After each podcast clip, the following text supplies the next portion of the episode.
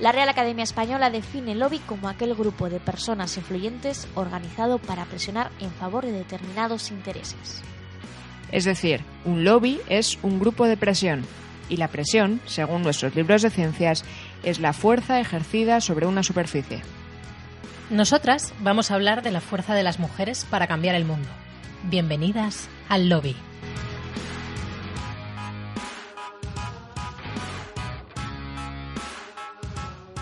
Bueno, pues bienvenidas a una nueva edición del Lobby Feminista. Hoy es una edición muy especial porque es eh, improvisación absoluta. Tenemos nuestra invitada Ceci Saya. Hola, ¿qué tal? Bienvenida de nuevo porque ya la pudimos escuchar hablando de las mujeres en el mundo de YouTube. Y bueno, pues volvemos a contar con ella, eh, nuestra psicóloga de cabecera, eh, para tratar todas nuestras, nuestras psicosis y demás. ¿Y, y de qué vamos a hablar en nuestro, en nuestro podcast de, de improvisación? Bueno, pues es algo que llevamos viendo todas o casi todas durante, bueno, pues nuestras relaciones sociales, nuestros amigos, amigas, que, bueno, pues vamos creciendo, vamos teniendo nuestros años y va pasando eso que ocurre cuando nos hacemos mayores. ¿Nos salen canas? No, yo no tengo canas. Así que suerte, no, qué soy suerte. joven, soy joven, no tengo canas. No, es algo peor. ¿Las patas de gallo? Peor que eso, porque a eso te pones botox y se acaba. temporalmente, ya sabes que temporalmente, temporalmente. Se acaba temporalmente. No. Se Es- acaba temporalmente, pero te quedas con la cara de Rocío Monasterio. Asustada, te quedas asustada. No, es peor que la cara de Rocío Monasterio. Es las bodas y la maternidad. Lo que también se llama en el eh, argot la BBC. La BBC. Bodas, bautizos y comuniones. Ah, digo, ¿qué, qué, qué, qué es eso? Estoy aquí como una. Exactamente. La comunión, bueno, pues va un poco aparte porque ya tal, pero, pero bueno, bodas. Ya Ese tal. momento en el que dices, este año tengo cinco bodas de mis amigos y gastas el dinero de tus vacaciones en bodas, porque claro, se casan, hay que ir a la boda. Mala suerte si la boda es en otro sitio, porque ya tienes que pagarte el desplazamiento. Y entonces, eh, si tienes pareja, ya empieza la conversación. Yo la verdad que decir que estoy muy en, muy en contra de las bodas. ¿Pero de la tuya o del concepto. general? De todas, de todas, Vale. porque a mí, yo que no tengo ningún interés en casarme, Dios me libre, eh, por un lado, pero claro, luego cuando te invitan a una boda es una putada, porque es lo que dices tú, que te gastas el dinero, tienes que estar pendiente de qué regalas, cuánto das, es un postureo absoluto, y estoy muy en contra de todos los postureos de toda índole, y a mí me, casi que hasta me molesta que me inviten a una boda, fíjate lo que os digo. Pues yo voy a romper una lanza a favor de las bodas. Claro Vaya, muy bien. Claro que sí. A ver, creo que son un gasto económico importante, sobre todo si son fuera de la ciudad en la que vives. Pero bueno, yo creo que es una. O sea, yo las concibo no desde el punto de vista tradicional de, bueno, pues como se concebían antes, igual de Con la iglesia, con el cura, de pues no convivir hasta no casarse, etcétera. Creo que estamos muy lejos de ese paradigma, pero yo creo que es una celebración entre familias y amigos. Y a mí me ha servido muchas veces para ir a una boda de amigos que igual no te ves tanto o que se van a ir a otro país y que esa boda sirva como celebración también un poco de la relación de esa pareja, pero de la relación con la gente que les quiere. Así que rompo una lanza a favor de las bodas. Yo, yo he de decir que no estoy en contra de las bodas. Eh, a mí me gustan eh, todo en su justa medida. O sea, cinco bodas en un año me parece excesivo. O sea, no os caséis tanto. Eh, no todos juntos, por favor. Planificamos que Claro, hay, hay hay años que- por delante. Hay que diversificar. No, yo, yo voy más por la... eh, y yo lo veo en, en amigas, en, en mi entorno, que es, ellas ya no sienten esa necesidad como hace tiempo de quiero casarme o mi sueño es, bueno, pues vestirme de blanco, eh, bueno, toda la organización de la boda. Ahora quizás son ellos, están como y vamos a casarnos, y ya, no, no, vamos a posponer esto. Y luego después viene la parte de los hijos, es, vamos a ser padres. Es que claro, yo como mujer, ser madre es un adicional a tu ser padre, por una cuestión puramente Sí, física. Eh, Bueno, y porque supone, sigue suponiendo un problema a nivel laboral y, y, el, y parte de la brecha salarial y, de, y del famoso techo de cristal y tal, hay muchos estudios que apuntan a que una vez que se produce la maternidad, que tienes hijos, el parón en la carrera profesional es brutal, ¿no? Entonces yo creo que las prioridades también han cambiado en ese sentido. Hombre, con todo lo que supone ya físicamente para una mujer y emocionalmente y psicológicamente como para que encima no tengas socialmente eh, la ayuda ¿no? o el soporte que, que deberías tener. ¿no? Al final son todo cosas que te echan para atrás. Sí, que en última instancia también es hasta ahora y, y por cómo funciona la sociedad, que ojalá siga evolucionando para bien, pero en caso de que la pareja eventualmente se separe, lo más probable es que quien tenga que hacerse cargo de los, de los hijos sea la madre. Entonces también es un eh, compromiso que la mujer sabe que de verdad es para toda la vida. Y, ojalá el hombre también lo tomase así, y ojalá fuera mucho más eh, equitativo en ese sentido, pero yo lo veo mucho como, como esto, de que por ahí para el hombre es más fácil como la fantasía esta de tener hijos, este, sabiendo que igual después su vida individual se va a ver menos afectada a la larga que, Sí, que, que la de su pareja. Yo creo que es eso que, eh, y me fijo, si vas paseando por la calle y ves una pareja que, que- y, y ves al, al chico mirar a un bebé, que lo tiene cogido otro padre, y está en ese momento de foto, eh, padre con hijo en los hombros, disfrutando de, de una bonita tarde de primavera, en mi cabeza se forma una película que a lo mejor no tiene nada que ver, pero yo me monto mi, mi, mi, es- mi espectáculo y es él diciendo, ah, yo quiero ser como ese padre, ese padre guay que pasea a su hijo y, y son felices. Y ella pensando, uff, qué putada, luego este niño hay que lavarle, hay que ponerle los pañales, paso. O sea, ellos ven como la parte bonita del, del espectáculo y ella se queda con la parte del trabajo sucio en su cabeza. Sí, es verdad que también, eh, bueno, se habla poco de la parte más negativa a lo mejor de la maternidad, por lo menos eh, a nivel social, ¿no? Porque a lo mejor si las mujeres, como nos va a tocar en primera mano, pues sí que somos más conscientes de lo que todo, todo aquello que conlleva un embarazo y una, y una maternidad, ¿no? Pero parece que a lo mejor ellos sí que no son conscientes de todo lo que conlleva y sobre todo no son conscientes de todo lo que conlleva para, para su pareja, para la mujer en este caso, ¿no? Hasta que se enfrentan a ello al menos. Sí, y esto in- incluso eh, pensando en lo mejor, o sea, pensando de la mejor forma posible eh, en ellos, no como, ay, son unos estúpidos que no se dan cuenta. Es que quizás de- desde la simple biología o de, las experiencias sociales que tenemos de vuelta hasta ahora y que, y que ojalá vaya cambiando, eh, esta imposibilidad que requiere muchísimo esfuerzo y muchísima empatía y, mucho trabajo consciente de parte de él este, para poder ponerse en el, en- el lugar y comprender la dimensión eh, que quizás tiene para una mujer el tema de la maternidad. Y estaba leyendo datos del Vaya, vaya Ángela, no puede improvisar como tal, necesita un dato, necesita hacer aline, si no, Ángela no es Ángela. Pues el. INDEX, el, in- el INDEX, el, INDE, el INDEX, no, el INE, el Instituto Nacional de Estadística, tiene unos indicadores de fecundidad. Me gusta el nombre, es como muy rotundo. vaya. Bien. ¿Qué Bueno, dice? y lo que dicen es que la media eh, de las españolas para tener el primer hijo es de eh, 32 años, aprox, es una media y tal. Eh, ¿Hasta qué punto creéis que el hecho de tener el hijo más pronto o más tarde afecta esto que estamos comentando, ¿no? De una carga sobre el trabajo, etcétera, o la precariedad que hemos vivido, la crisis que hemos vivido en los últimos años, que pues en ciudades grandes no te puedes pagar el alquiler, ¿cómo vas a pensar en pagar pañales y cunas? Yo tengo co- como un, un- a ver, no es una teoría, probablemente sea muy cierto.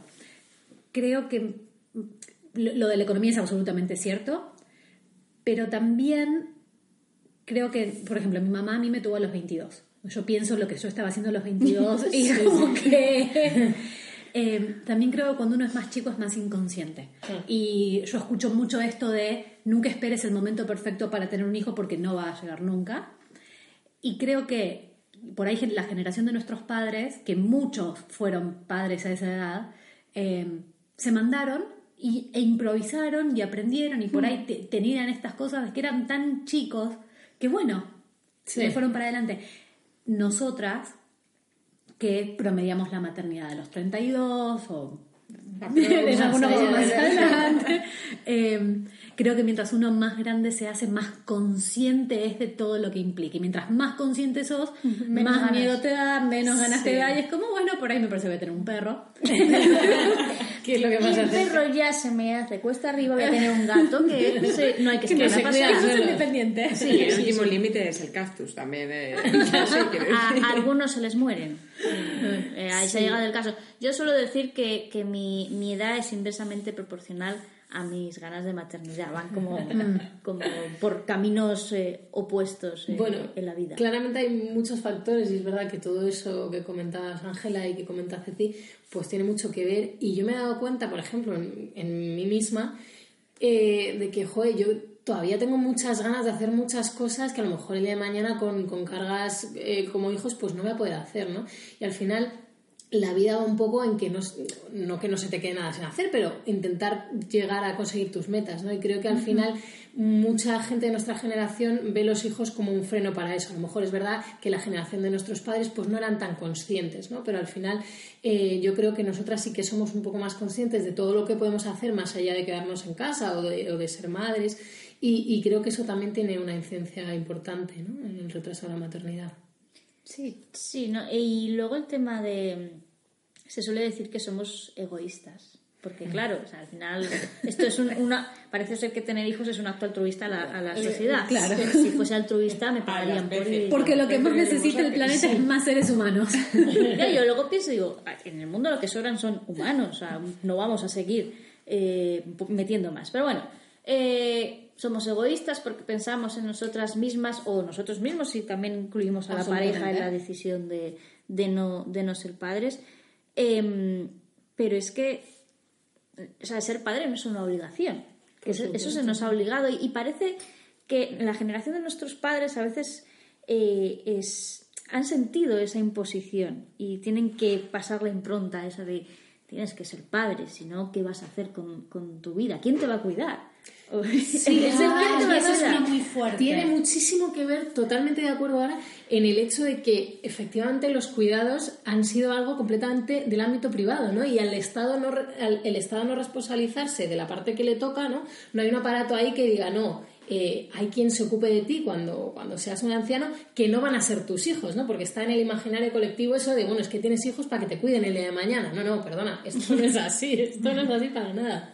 Sí, pero el punto de la soledad, o sea, esto ya entrando en una conversación muy filosófica y tal, pero que es un punto importante, ¿no? Porque, claro, piensas, yo qué sé, igual no llegas a los 80 años, pero si llegas a los 80 años y llegas tú solo eh, y no tienes una sociedad que, que te que sirva ¿no? de red o de apoyo, mm, también hay que pensar. Lo que pasa que también a su vez es un acto como egoísta, ¿no? El hecho de decir, estoy teniendo hijos para no sentirme solo a los 80 años o sentirme sola a los 80 So- años. sobre todo porque no sabes qué- cuál es la vida que van a tener tus hijos. ¿Quién sabe si tus hijos se van a tener que ir a, a la conchinchina a trabajar Sí, por por- lo que sea, por ya sea por una pareja que han encontrado, por un trabajo o por, porque les gusta, quién sabe, y no pueden estar ahí contigo.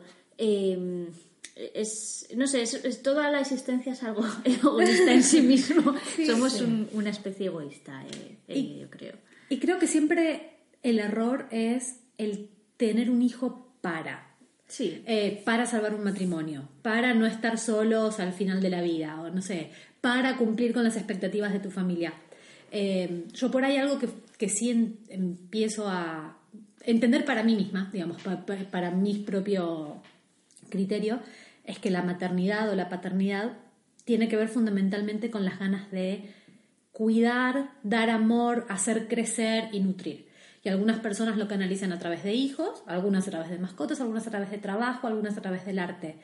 Eh, y cuando se trata de, un- de una vida, de, tener un hijo, eh, ese tiene que ser el motor principal.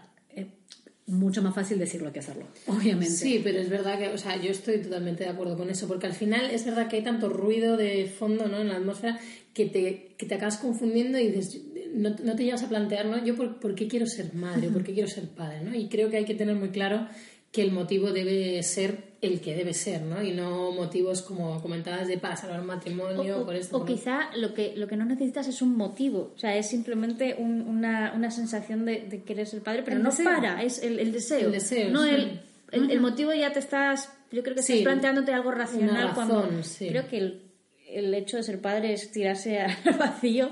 eh, Absolutamente. eh, sobre todo si eres padre ganas, muchas veces, eh, es tirarse al vacío muchas veces, ya con ganas. Pero también lo que comentabas de, de con 22 años eh, somos más inconscientes por, por, por edad, luego ya vas creciendo y te vas dando cuenta de cosas, creo que eso también va en nuestra contra porque intentamos alcanzar o, o nos imponemos, ya sea por sociedad o por nosotros mismos, la perfección. Es decir, tengo que tener un mejor trabajo o el mejor trabajo, tengo que tener una mejor casa o la mejor casa, el mejor coche para llevar al niño en la mejor silla, en la mejor cuna, en la mejor sillita, todo lo mejor, porque le tengo que llevar al mejor colegio. Y tiene que tener la mejor educación, todo tiene que ser perfecto. Y, y yo creo, no sé vuestros padres, pero los míos cuando pues decidieron tenerme, pues bueno, vivían en una casa, tenían un su trabajo y un coche y pues bueno, tiramos, tiramos Sí, para adelante. totalmente. Y fue todo evolucionando. Quizá no era lo mejor, pero era lo que me podían dar en ese momento. Ahora no es, no es lo que yo le puedo dar, es lo que debo darle. Yo creo que quizá en relación a eso que comentas, nuestra generación tiene a lo mejor una menor capacidad de resiliencia en ese sentido de adaptarse a lo que va viniendo, ¿no? Y es, es lo, que, lo que hablabas de buscar que todo sea perfecto para hacer las cosas y eso también puede re- también retrasar el, el querer ser padres o, o querer ser madres, ¿no? Y es verdad que creo que, que al final las generaciones anteriores tomaban lo que venía y, y luchaban y lo sacaban adelante y nosotros a lo mejor no tenemos esa, esa cultura, ¿no? También yo creo que es importante valorar hasta qué punto eh, el hecho de que nuestra generación eh, haya vivido un punto de un buen momento y de repente Se pues, acabó. eh, se acabó el bajón y tal, y sin embargo las generaciones anteriores siempre se iba mejor, o, o por lo menos la generación de nuestros abuelos mm, fue mejor que la de nuestros bisabuelos y de- la de nuestros padres mejor que la de que, que la de nuestros abuelos, eh, esa mejora que ya no se da tanto o ya no es tan segura, quizás también afecta. Yo quería preguntaros, porque hablabas antes, eh, Ara, del, del deseo y también, Ceci, de, de querer ser madres o querer ser padres, ¿hasta qué punto es deseo y hasta qué punto puede ser presión? Ah, Eso se charla mucho en terapia. pero No, en es- todos es- los ámbitos, es- no solo el de la es- maternidad. Es que realmente me parece que es muy difícil y que uno tiene que hacer mucho trabajo de introspección para decir, bueno, hasta qué punto es deseo y hasta qué punto es presión. Y creo que para la mayoría de la gente es un mix, es un poco y un poco. Yo eh, creo que hay una, una gran parte, bueno, quiero pensar que muchas, la mayor parte de la gente eh, decide ser padre o madre por deseo, pero en el caso de la mujer hay un componente adicional que ya no solo presión de social de tienes que ser padre porque tienes que pagar las pensiones, bla, bla, bla, ya es presión de te estás haciendo vieja. Es, es- es una ah, presión eh, biológica, Biológica. Que, que, bueno, tiene su parte mm, cierta, obviamente, pero también es... eh, Bueno, da por hecho que la función tuya es la reproductiva, o sea, que tiene una parte biológica, pero también tiene un componente social, social, un muy componente fuerte. social muy grande, pero también es cierto, yo sé que según vaya eh, siendo mayor, mis capac- mi capacidad de, de ser madre, si, si quiero ser madre, se, van a- se va a reducir, lo cual me va a hacer más complicado, luego soy más mayor, tengo un hijo mayor, bueno, pues es una pescadilla que se muerde la cola. Pero la evidencia, la evidencia científica también ha desmentido ciertos mitos, que esto siempre se hablaba de que madres más mayores pues sea más peligroso y tal, y hay estudios que apuntan que un padre más mayor eh, es también más peligroso incluso, porque la tasa de mutaciones, de cambios que puede acumular el ADN en los espermatozoides es, es mayor. Entonces, ojo ahí que la presión no solo está en nosotras, sino también en ellos. encima niños con tres brazos, ya está. O sea, otra presión más. El, pececito de muchos ojos de los Simpsons. pues, no sé, creo que es, es también una, una presión auto- autoimpuesta por, por nuestra propia biología que, que tam- es, es herencia de la, de, creo que es herencia de la sociedad que nos ha dicho te vas a hacer vieja. O sea, mi abuela tuvo a, a- a mi madre con, con 22 años y mi madre me tuvo con 28. Yo ya, yo pensaba, madre mía, yo con 22 años estaba haciendo tal, tal, tal, con 28 tal, y, y- y no tengo la, la- la previsión en un medio espacio de tiempo de, de cambiarlo. Para mí esa frase de, oye, date prisa en ser madre, ¿no? Tiene Que se también... te pasa el arroz. Claro, ese se te pasa de arroz es, ojo, que ya estás llegando a una edad en la que tal vez no vas a poder ser madre, que es lo que, lo que quieres desde que naciste, ¿no? Es como que tiene implícito detrás un mensaje que, que da a entender que, que, tú lo que buscas es ser madre y que no existe la posibilidad o que puede ser muy baja la posibilidad de que tú no quieras ser madre, ¿no? Que al final parece que es como una mujer no quiera ser madre casi que va en contra de su naturaleza, ¿no? Y es como, yo creo que eso es fundamental cambiarlo porque para nada es así y vamos, eh, visto lo visto, casi mejor que nos dejemos de tener hijos porque tal y como van las cosas, no sé si vamos a tener planeta no para el día de mañana. Sí, en, yo cuando escucho, escucho y leo un montón de amigas que familiares o conocidos les, les hacen ese tipo de comentarios de, mmm, si estás grande. De hecho, a mí me pasó la última, una de las últimas veces que fui, yo en una época tuve hipotiroidismo, subclínico, subclínico por eso lo tuve y después no tuve más. Eh, y en un momento la endocrinóloga me siente y me da la charlita de que bueno, de que ya después de los 30, que las hormonas y que si estaba pensando, en un momento en el cual para mí la maternidad y al igual que ahora, es, es, algo de lo que no estoy segura y, que de suceder en mi vida me parece que falta mucho tiempo todavía. Salí muy angustiada del consultorio, pensando que tenía que tomar ya una decisión que no estaba. Ahora, ya, en este momento, antes de que por la puerta. Le mando un mensaje a mi ex, tipo, me dieron la charlita, ¿qué hacemos? Esperan esto de mí, ¿qué, qué, qué, qué hago? Claro, y, y con esto, ¿no? Como con esta presión de es una decisión importantísima y que tenés que tomar ahora. Eh, cuando por ahí no tenés la respuesta. Y mm, algo que a mí me alivió mucho esa presión, que sé que no es así para todo el mundo, pero, pero a mí me sirvió, fue em, desasociar en mi cabeza la maternidad con la maternidad biológica. Volver a esto de si ser madre es amar y hacer crecer y cuidar, puedo hacer eso con un hijo que no sea de mi, de, mi sangre. Si puedo sé que adoptar es dificilísimo, no lo estoy diciendo como, como que vas un día, firmas un papel y te llevas un, hijo a tu casa. Mm. Pero si ese deseo tan fuerte de, ser madre llega cuando la biología ya no te acompaña, eh, no creo que porque no sea sangre de tu sangre sea menos hijo o no. De hecho, hay muchas, bueno, muchas mujeres que por lo que sea no pueden tener hijos y, que les hace cuando, ni menos ah, madres, ni menos Exactamente.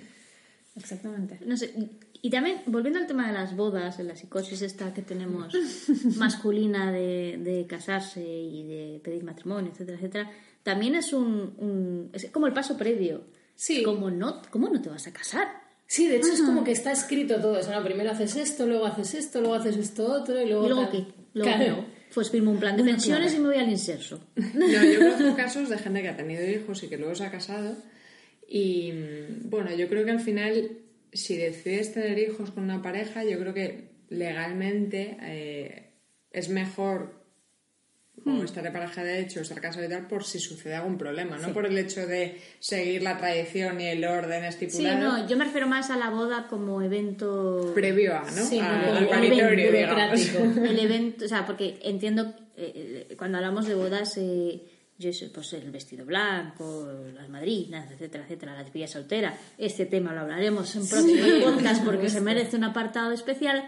No, o sea, entiendo obviamente el, ir al juzgado y firmar para casarse, me parece la decisión más inteligente por parte de unos padres a, la hora de tener hijos. Bueno, hay partidos, perdona que te corte, que van a, que llevan en su programa que cambie un poco el tema y que no sea necesario casarse como tal para que se reconozca eh, una paternidad, una maternidad conjunta, o una pareja de largo, de larga duración. En el caso, en el caso de que se apruebe una normativa, ir a un juzgado y firmar un papel X, me da igual el, el formato jurídico, pero bueno, es una decisión racional por una protección eh, legal de, de, tus hijos, que no hace falta casarse, pero bueno, hasta a fecha de, de hoy, pues es, es, algo... Es beneficioso. Es beneficioso, ya está.